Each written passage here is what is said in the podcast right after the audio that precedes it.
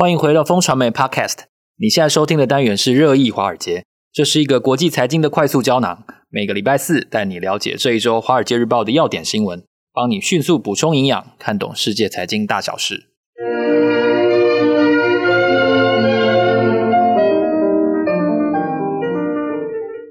嗨，各位听众朋友，大家好，今天是二零二二年十月二十号。我是风传媒的财经中心主任周岐原，坐在我身边的呢是老朋友财经顾问志杰哥。大家好，我们是金牛帮帮忙导读电子报的共同作者。今天要为大家导读《华尔街日报》的重点要闻，其中包括了第一个，血洗台积电股价的凶手是美国人吗？新禁令瞄准的是中国，但为什么对台股的伤害也是这么大呢？第二则要跟大家分享，欧洲将拖垮世界吗？美国最大的银行 CEO 说。明年中，也就是二零二三年，美国会进入衰退，然后美股会再跌百分之二十。好，这是一个问号。第三则呢，是美国十年国家战略已经定调了，白宫的认为中国威胁已经超过了恐怖主义，而台湾正是面对这个威胁最重要的防线。第四则要跟大家分享的是，特斯拉真的被超车了，比亚迪正式登基电动车一哥，他们做对了什么事，连挪威都买单呢？在节目的后段，我们要跟大家深谈的是全球投资人都很关注的哦，全民喜迎二十大胜利召开哦，胜利召开哦，两大经济绊脚石，一个是共同富裕，一个是动态清零的政策都不动如山。这样的话，中国还有办法高速成长吗？那告别了高速成长之后会发生什么事呢？首先，我们先来分分享一下这个台积电哦，大家非常非常关心，嗯、在破四哦跌到三九七点五之后呢，大家开始。怀疑人生，怀疑自己哦，但是珍惜工作，爱护老板哦。受拜登对中国发动的这个一系列的半导体的禁令所影响，这个中美之间的晶片大战，很显然会牵连到台湾相关的厂商。那台积电的股价现在跌这么多之后，整个半导体业接下来会怎么样呢？对，其实这一次的新禁令啊，其实有几项不同。这个啊，我可以跟大家分析一下。第一个就是说，它以前是用制程限制嘛。哦，用技术限制，现在呢是要用应用限制，譬如说应用在 AI 的这个晶片会限制。第二个是人才限制，譬如说这个禁令一出，大家看到哇，所有这个美国相关的半导体设备公司，应材啊、科磊啊，所有在中国的人全部会被撤出。然后最近《华尔街日报》还有讲说，这个其实他们盘点了中国现在在中国做半导体的高管啊。大概二十几个人是拥有美国护照的中国人哦，这些人也被请走了。所以说，这个禁令一出，其实隔天他们就打包走人了。我觉得这一次的禁令，这个啊会不一样，其实就主要是在，诶，它其实从这个技术，然后变成应用层次，然后从这个呃控制的设备，然后变成控制人。我觉得这个是进一步的这个限制，让大家其实还蛮恐慌。所以大家看到台积电吼，在上个礼拜。啊、呃，两天跌了十个 percent。老实说，因为呢，其实这些限制，因为其实很多台积电做的晶片虽然是卖给别的公司，不过它终端应用会在中国，所以说这个限制中国人，限制中国 AI，特别是这个 AI 吼，大家知道，不管你是用微信啊，或是用这个阿里巴巴，其实它 AI 的实力在中国在在全球都是首屈一指的。老实说，这个这个其实不可讳言哈。那这些后面应用当然都是这些。For AI 晶片应用的这个啊、公司，那所以这个禁令如果说把这个应用跟人才这两个这个重要的水库断掉的话，对于台积电影响当然是很大了。不过这个到底能够禁禁令能持续多久呢？其实，诶，我其实问号蛮大的。其实，诶，美国这个。挡北韩都挡了这么久，没什么鬼用。然后伊朗也是啊，哦，禁令这么久，其实伊朗我跟现在活得还很好啊。你看做那无人机还很厉害，对吧？只是没有没有什么钱花。哎、欸，钱不少，不然做无人机。无人机，你看这个俄罗斯这老大哥还跟他买，所以我觉得，而且晶片这么小，老实讲，它不是像飞弹，也不像核子设备这么容易管控。是不是有这个白手套或第三条管道可以突破这个障碍？我觉得。这个现在是规定守法的人啊，那之后会怎么发展？会不会这个突然有一个大转变？大家也不知道。老实说，只是短期的效应真的是蛮恐怖的。对，这个台积电讲完之后，我们来谈一下欧洲哦。其实我忘记我上次有没有分享，其实欧洲现在天然气非常之贵。对，像欧洲天然气的那个发热的能量，如果用能量来换算油价的话，它每桶是四百四百美元以上，四百、嗯、美元哦。你要不要看一下现在油价是多少钱？所以欧洲的经济绝对是雪上加霜的，尤其现在又是面临冬天，他们最需要暖气的时候。所以这个、嗯、呃，摩根大通的这个 Damon。Diamond Diamond，他就说明年中呢，美国的衰退，美股会再跌百分之二十，但他没有说欧洲会跌多少，但看起来是蛮严重的。欧洲好像大家都不用讨论了，今年大家不想讨论了。今年冬天可能一定衰退哦，这个天然气是以前的四倍，这个怎么活啊？哦，所以大家看到英国其实新首相出来以后，减税政策造成大家反弹。最近有这个诺贝尔奖得主都要上街头了哦，这个抗议就只有 C'est la vie 对，抗议这个通膨太恐怖了。那其实，哎，大家不知道这个欧盟是全球算是第二大经济体，如果欧盟衰退的话，老实讲，对世界经济会不会影响？这个 Diamond 这个。他讲一定会嘛，因为 Diamond 其实当这个乌鸦当惯了，你知道吗？他现在这个摩根大通现在变成全美最大的银行，所以他的嘴巴也不听使唤。之前还这个批评中国说，共产党的寿命会比摩根大通还短。这个，所以他其实其实这个心直口快了哈。我不知道他是故意的还是还是真的不小心说出来的。不过呢，这个我觉得呃，Jamie Diamond 其实他讲的。话确实有一些确实印证了，那是不是如他所说？其实欧洲衰退以后，这个全球第二大经济体在六到九个月以后，这个效应就会渗透到美国去。那会以什么样表现？我相信很简单，就是联总会最在意的就业哦。如果你就业数字不漂亮的话，我相信它的这个升息的脚步一定会暂缓。那所以说，这个是我们需要关心的哦。这个 Diamond 至少点出一个非常关键的事情哦，大家不要看这个看空这个欧洲，就觉得哦，反正我们隔隔岸观虎斗嘛，哦，那不是我们的事情。其实我们台湾，不管是台湾或全世界很多终端产品的市场，其实是在欧洲。欧洲如果不好，其实全世界也好不到哪里去。这是 Diamond 觉得，哎，六到九个月之后就会传染到美国的原因嘛。这节课用传染，大家应该知道意思。嗯，传染真的、嗯、好。然后我们谈到的是美国十年的国家大战略。白宫认为中国的威胁已经超过了恐怖主义，而台湾是面对这个威胁最重要的防线。这听起来是一个军事新闻。对，我觉得就是上个礼拜，其实他公布了一个这个啊。国家安全报告，我觉得这个还蛮重要的哦。那《华尔街日报》把它定位成这个未来十年美国最重要的战略。那这里战略里面，就像刚刚起源讲的，最重要就是，哎，大家都知道这个九一以后，这个啊恐怖主义是美国的头号公敌嘛，哈。现在呢，这个头号公敌换人了，换成中国了。老实讲，这个战略，这个国家十年战略要定，其实是不容易的。那这一次呢，这个拜登把这个定了掉呢，其实。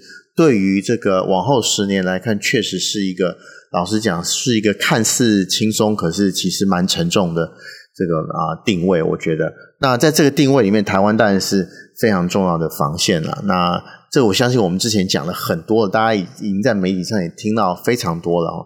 台湾一失守，不只是经济有问题哦，这地缘政治上面也有非常大的影响，这样突破了这个重要的岛链哦，让这个中国势力能够深入太平洋，这绝对不是美国乐见的，让绝对不是这个十年大战略里面可以忍受的事情哦。那除了这个中国以外呢，其实它在这个大战略里还有。确定了几个很重要的挑战啊，第一个就是粮食安全，大家都知道。那这个啊，大流行疾病，这个大家也知道。另外一个呢，其实就是气候变迁的事情。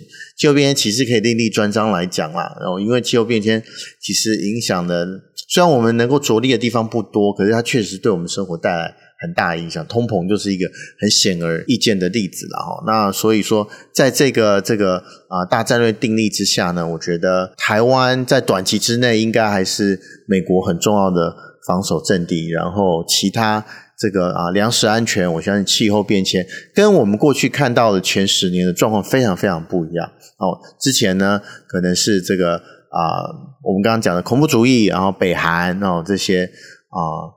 中东可能是的重点，可是现在这个台湾哦，替换了中东，成为美国最重要的战略这个啊伙伴了。所以说啊，我们台湾的好处是台湾年金率比较高了啦，坏处是哦，我们天天怕这个中共演习又会台，对呀、啊，又会过台中线，这个是蛮麻烦的事情。还有一个非常有趣的，特斯拉真的被超车了吗？嗯、这不是一则干话，我们要谈的是比亚迪。比亚迪到底厉害在哪里？真的，我们为什么会讲这个呢？其实是因为九月，呃，中国乘用车市场的资讯公布了，哦，比亚迪这个呃正式它交付的车辆正式超过了这 Model 3跟 Model Y 的总和，那接近了九点五万辆。那九月呢，特斯拉在上海的工厂其实交付了大概八万三。八点三万辆，那比亚迪已经九点五万辆了，所以它正式超过了特斯拉。老实讲，电中国是电动车全球电动车的必争之地。中国如果比亚迪超越了特斯拉，这其实是蛮重要的关键。那比亚迪其实还宣布了进入欧洲，这个其实我相信大家关心这个车市的朋友，大家应该已经看到了哈。中国电动车不止在本土很火，其实它外销力道也蛮强。特别是它像这个挪威进口的一百辆的唐哦，中国比亚迪哦，它的这个取名字都用取名字哦，都非常非常中国。有唐，唐是它的 SUV 的这个代称哦。那它小的 U SUV 就是我们讲的修旅车呢，它的它的这个代称就是宋哦。然后这个还有秦哦，所以它秦就是它的三厢轿车，所以你看它的取的名字这么样的中国，所以老实说，我不知道欧洲人是不是能接受了。不过《华尔街日报》是说，哎，它向挪威出口了大概一百辆的糖，哦，然后呢，进一步还会闯进英国、瑞典跟西班牙，哦，这这个就会主攻电动大巴。然后呢，我们知道我们今天呢，我们在录音的时候呢，我们的红海。科技日也会端出好菜来，特别是电动车，我们就看看这个比亚迪啊，跟红海呢，会不会在 Nokia 订单之外呢，会在电动车上面另外起一个战场？可是现在看起来，比亚迪确实跑得比红海快哈。这个因为中间花太多时间在做 iPhone 了啦。是哈，我记得我们那时候跑，我我我还到北京去看过。这个 Nokia 的工厂，那时候比亚迪在抢红海的单子，十几年前哦，真的。可是它在这个电动车上面，确实是哇，这个超英赶美啊，真的实现了这个之前中国的大计划。我觉得这个是非常需要大家注意的，特别是它跟这个宾士合资以后，《华尔街日报》说它的造车工艺真的大幅提升，所以这个可能也是它跟可以进军欧洲很重要的关键。其实说到中国，嗯、这个礼拜最重要的当然就是中国的二十大，中共的二十大，应该证明一下是中共的二十大。嗯，那十六十六号就是上周末，我们看到习近平他是代表第十九届的中央委员会来做施政报告，是。然后呢，接下来在二十三号的时候，二十届的委员会才要开会，然后才要选出二十届的老大。没错，没没预没预料意外的话，当然还是习近平是他的第三个任期。然后在中共这边选出来之后呢，明年二零二三年的两会哦才会选他为国家主席哦，嗯，这个是这是他的顺序啊，所以他身上会有中央军委主席，然后会有这个总书记，然后会有国家主席这三个三个头衔。那依依依次序，当然最重要是中共中央总书记。那但是看起来这个清零的这个政策在二十大之前，还是在各地有一个默默的施行。所以这件事情对经济其实影响是确实存在的，而且它不容大家批评。嗯，所以这个习的第三个任期看来风格味道可能都跟以前还是一样，可以这样说吗？对啊，其实大家都知道，共同富裕跟这个清零政策是两大经济的绊脚石。哎，习近平知不知道？我相信他一定知道，他为什么还要这样做？我刚刚起源讲说，皇上圣明，怎么会不知道呢？对，我们大家也可以讨论一下为什么。这个我台湾问小学生、中学生应该都知道哦。共同富裕跟清零政策本来就是一个阻碍经济发展，可是为什么这个习近平执意要做这个？因为中国的医疗资源不足哦。这个我们医疗我们可以另辟专章了。不过这个啊、呃，今天呢，这周呢，最重要的其实刚刚起源讲一点都没有错，是中共的全国代表大会然后二十大会先选出中央委员，然后在二十三号呢，这些中央委员会选出政治局常委，这是他们最重要的领导班子，然后里面会推出总书记，那就是习近平。那习近平呢，在这个过程中应该大致已经底定了啦。哈，那如果说这个如果我们预测的话，习近平真的会当这个啊总书记哦，他因为中国跟我们状况不一样，他的宪法里面明定就是以党领政。所以党的领导人才是最后这个啊，最后政策推动的源头，政只是他的工具而已。所以李克强老师讲是习近平工具人啊，是其实是没有错，是这样的状况。那习近平呢，他举出两个他不会变的事情，就是共同富裕跟这个啊清零政策。他在这个十九大就是十九大总结报告的时候，其实就标举了这两个事情没有做错。一定要继续下去，然后坚定支持 对中国特色的社会主义。没错，其实我一直很很纳闷，为什么这么简单的事情，他的头脑没有办法转过来。后来呢，我听大家不知道最近有没有一本书叫做《红色赌盘》哈，作者叫做沈栋，他其实是以前温家宝的白手套。他跟他老婆段伟宏以前在温家宝执政时期非常非常的红。那他最近出了一个爆内幕的书啊，中文版还没出，不过英文版出了。它里面呢讲了一个事情，让我有豁然开朗的感觉哈。他说呢，其实就他这个近距离十年的观察，这个中国领导班子，其实不管是温家宝、江泽民，或者是胡锦涛，这些人都是管家。那习近平，因为他爸爸是这个开国元勋，习近平这一脉，他才是留着真正中国血裔的太子。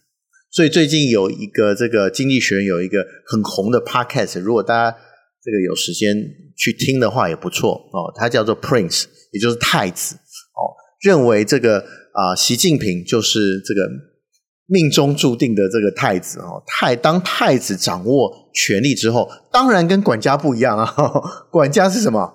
爱钱嘛。哦，管家是怕这个工作不保，所以他一定要为后路做准备。可太子的想法不一样，太子的想法最重要的责任就是要传承，譬如说哦，中国的列宁思想。我觉得这个是老实说，在习近平的脑筋里面是非常根深蒂固。我记得。前的澳洲的总理叫做陆克文，陆克文其实跟习近平做过两次非常非常的呃深入的深谈。他说呢，他在他印象里面从来没有一个中国的领导人，中或中共领导人能跟他坐下来谈两个小时，不用看笔记的，然后讲讲这个中国的这个共产思想，只有习近平做得到。老实讲，这个概念在他脑筋里面根根深蒂固。跟温家宝或是这个胡锦涛这些管家而言呢，他比较重的是工具经济。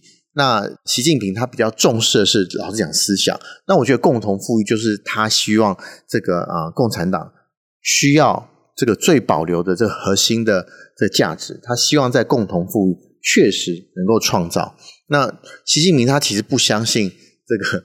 像我们台湾混乱混乱的哈，其实还迸发出不少的力量。其实习近平没有办法理解这个事情，大家各位，他没有办法理解在混乱状况下面，靠着呃人民的自觉，他其实可以产生。他没有办法，他认为国民是要管的，所以这也是为什么他会落实这个清零政策。他觉得这个中国十四亿民族就是要管，如果管不动的话，这个国家就会乱，乱就会使力量就会消失。所以你看。这个他在这个两个小时的演讲里面，其实他把清零政策跟共同富裕其实牢牢抓在手中，一点都不想放。然后我听了这个啊《经济学人》的这个 podcast 里面啊，最近他有推出一个这个编后语，也就是编辑呢自己讲他在采访过程中他有什么哎没有问到或者没有办法回答的问题。他说到一个这个还令我蛮印象深刻的事情。他说他问了这个美国很多情报相关的官员，他说：“你到底知不知道习近平什么样的人？”哦，美国很多情报单位都说：“我们老实讲，我们还不了解习近平到底是什么人。他到底是几点起床？他做不做运动？他喜欢吃的菜是什么？然后呢，他是不是有一些其他的嗜好？老实讲，这些都是个谜。”那唯一可以确认的就是习近平啊，从陆克文的眼光来看，习近平是一个这个真正马列思想哦，或是共产主义，其实灌输到他脑筋里面的这个领导人。所以，这个我相信，如果他在位的一天呢，对于共同富裕呢，或者是清零政策，都很难有松手一天。特别是他自诩自己是这个啊毛泽东正统的接班人。就要必须要把这个呃最纯粹的马列思想，或是这个以中央统治的这个概念，要贯彻到他的政策里面去。所以说，牺牲是什么？牺牲就是中国可能的经济最有动能的，譬如说这网络经济，或者是这个之前最厉害的推力，譬如说房地产，可能就会因此这个牺牲在共同富裕的这个灰烬下面了。其实从习近平接班这十年来看，跟他一起是常委的，嗯、然后又是元老的后代的，基本上王岐山算半个啊，因为他他是女婿嘛。然后俞正声算是，但是除此之外，其他像十九届栗战书、汪洋、王沪宁、赵乐际、韩正啊、李克强也不是，所以只有他一个人是有元老后代的身份，所以他有那种所谓什么。红军的那种荣誉感吧，对，所以这样子的的一个感受，让他做了很多。对，我觉得可能台湾人不太理解，但其实你要去试着试着研究他在、嗯、在想什么的。中国的话语就是根正苗红啊，对，哦，这个呃红色血脉代表就是习近平。当红色血脉的太子当家之后，这些管管家都得让路。那其实这个呃，习近平跟其他的红色血脉最不一样，就是他其实童年很辛苦。你要想想看，二十二岁才进大学，所以他的这个青春都，他之前的青春其实都这个蹉跎在这个政治上山下乡。对，他梁家河，梁家河现在已经变成中国的这个迪士尼乐园。我今天听到这个经济学人讲这个还蛮有意思的，他把这个以前。这个习近平下乡的地方叫梁家河地方，陕西的梁家河地方，把它该搞成像这个观光圣地一样。所以这个啊，习近平确实想要延续他红色血脉的这个血液，让中国呢能够这些被管家们哈、被搞混的这些思想，被管家们贪污过的这些不纯正的心思，能够借着。他的这个共同富裕或是清零政策，能够一统在这个共产主义最原本的思想上面，我觉得对于中国经济啊、如果说在这些这种思想主导下面，我觉得很难回到十年前那种畅旺活泼，然后用这个呃感觉是有很生猛活跳的那些状况，我觉得已经不真的不容易了。所以在这样的氛围底下呢，我们这个月的这个直播活动呢，其实就是要跟大家探讨后二十大的中国在投资机会上要怎么样看待，怎么样去进出。所以如果大家想要知道更多中国投资机会与趋势的话呢，我们在十月二十七号的晚上八点到九点钟，我们会举办一场会员专属的直播活动。本月份的特别来宾呢，是中信投信的国际投资经理人。我和志杰哥，我们三个人一起会分享二零二三年如何看待中国出发的市场走向以及投资机会的选择。嗯、欢迎大家透过节目资讯栏当中的连结，加入订阅我们的风传媒与华尔街日报的 VVIP，可以阅读深度的优质报道，同时可以免费参加各项的会员活动。那今天呢，我们透过了五则重点消息的分享，当然当中有很多跟中国经济当前的现况是有关的。那希望大家在这个二十大。举行的前后呢，能够对我们身边的这个哦强邻能够有更多的理解。非常感谢大家的收听，这里是热议华尔街。下个礼拜四的早上八点，我们会继续在这里为大家导读华尔街节目。让我们下周见，谢谢，拜拜，拜拜。